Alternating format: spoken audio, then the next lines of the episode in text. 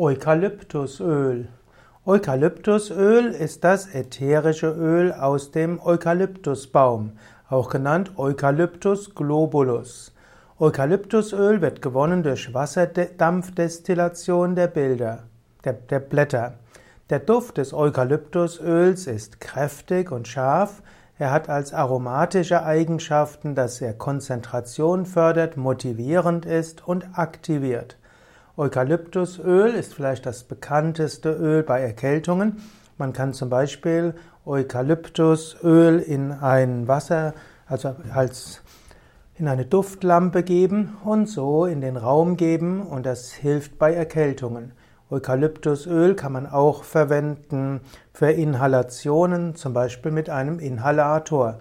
Oder auch heißes Wasser nehmen, da ein paar Tropfen Eukalyptusöl, vielleicht ein bisschen Pfefferminzöl, vielleicht ein paar Salbeiblätter hinein, vielleicht noch ein paar Thymianblätter hinein und dann kann man den Kopf darüber gehen, Handtuch über den Kopf und dann ein- und ausatmen.